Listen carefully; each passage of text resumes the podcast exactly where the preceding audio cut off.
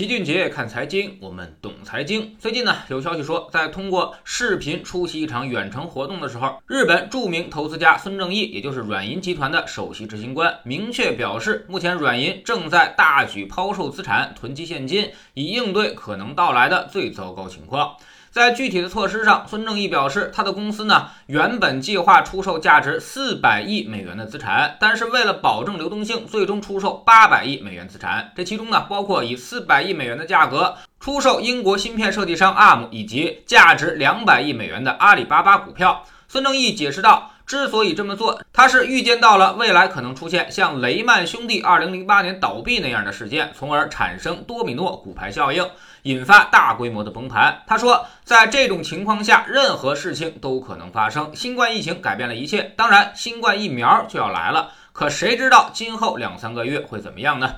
软银正在为经济长期低迷及可能的机会做准备，现金是我们的防御手段。孙正义之前因为投资了雅虎和阿里巴巴，成为了一代亚洲首富，堪称大神级人物。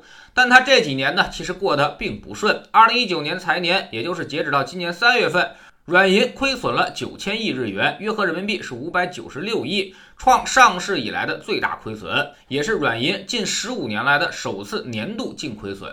之所以发生这么大的损失，就是因为他投资的公司表现都不好。孙正义自己承认，二零二零年软银旗下的愿景基金投资的八十八家公司中，估计有十五家将会破产。比如 WeWork，也就是一家共享办公空间公司，类似于咱们这里的什么创新工厂之类的。说白了呢，就是装修好了办公室往外出租工位的这种公司。孙正义特别看好这个项目，曾经也是一掷千金。但是今年突如其来的疫情，让这种公司是步履维艰，如今亏损极大。WeWork 以及三家关联公司投资亏损为四十五点八二亿美元，其他投资公司的投资亏损为七十五点零二亿美元。为了应对这种亏损，软银的债务也在增长，净负债总额是五百五十亿美元，合并借款总额是一千八百亿美元，这就有点太多了。后来软银一直在试图消解这种负债。之后有消息说，他筹集了四点五万亿日元，用于回购二点五万亿日元的自身股票和削减两万亿日元的负债。所以综合来看，软银喊危机，有环境的因素，也有他自己的因素。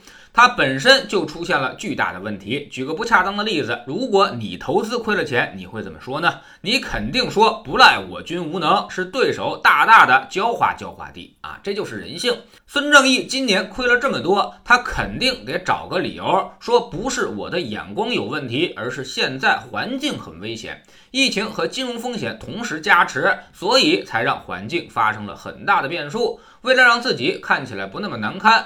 孙正义也肯定要把这个事实呢夸大一些，所以才搬出了2008年雷曼兄弟危机来吓唬市场，这样呢他就能够顺利的抛售800亿美元的资产了。800亿美元也就差不多是8万亿日元，刚好够他回购股票和削减债务，应对赎回的。那么到底会不会出现像孙正义说的这种一个大型金融机构倒闭，从而引发金融海啸的事情呢？老齐认为不太可能。当年雷曼兄弟危机。这是因为所有人都没有意识到风险，在疯狂扩张之后留下的烂摊子，美联储呢也没有及时做出反应，而是连续加息，最终呢刺破了次贷泡沫，然后政府也不施救，坐等雷曼破产，引发了连锁的反应。后来才知道为时已晚，然后呢马上量化宽松，加上政府施救，遏制住了金融海啸的蔓延。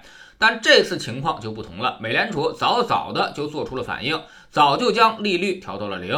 而且整个金融机构都是如临大敌，并没有出现特别疯狂的举动。这次美股的泡沫也并非是什么金融引起的，而是科技带动的。所以，即便未来要出问题，也可能是2000年互联网泡沫一样破裂，不会引发什么全球金融海啸，可能就是美国自己和全球的科技行业引发地震。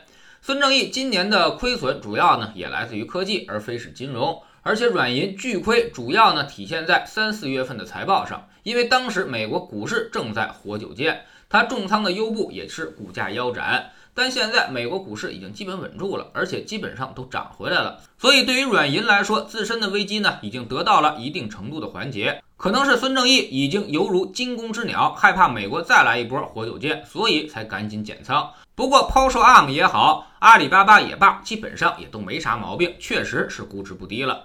总的来说，站在投资的角度和软银自身的角度来说，这次抛售没毛病。但要说是什么重大危机，可能也言过其实。也许只是孙正义为自己的面子找个借口而已，所以不用太过当真。不过呢，软银要抛售两百亿的阿里巴巴股票，这笔抛单有点大，再加上阿里最近一年翻倍，涨幅呢也确实有点大了，所以可能会对阿里的股价有明显的影响，这个要格外小心。知识星球齐俊杰的粉丝群，我们每个交易日都有投资的课程。昨天市场又见眉飞色舞的行情，这种行情呢，其实我们之前就已经预料到了。今年年初的时候，我们就一直强调强周期未来是十分确定的投资机会，但强周期一旦出现，也就预示着市场可能会进入尾声。那么现在的投资，我们又该注意什么呢？昨天我们借着看行业的机会，回答了大家的一些疑问。我们总说投资没风险，没文化才有风险。学点投资的真本事，从下载知识星球 P P 找齐俊杰的粉丝群开始。我们给出的组合会让你非常稳定的产生长期收益。市场越是波动，回报就越是丰厚，就是这么神奇。知识星球找老齐的读书圈，我们继续讲《文明现代化价值投资与中国》这本书。昨天我们分析到了当前面对最为复杂的是既要合作又要竞争的局面。那么世界上最顶级的投资专家有什么样的看法呢？我们如何在这样的环境中破局，寻找新的价值投资机会？看透了宏观大趋势，才能赚到趋势的红利。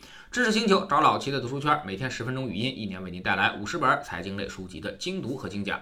现在加入之前讲过的一百八十多本书，您全都可以收听收看。算下来，每本语音书呢，才不到一块五毛钱。每天只要坚持这么一点点，几年之后，你将迎来巨大的改变。读书圈和粉丝群都独立运营，也单独付费，千万不要走错了。苹果用户请到老齐的读书圈同名公众号里面扫描二维码加入，三天之内不满意全额退款，可以过来体验一下。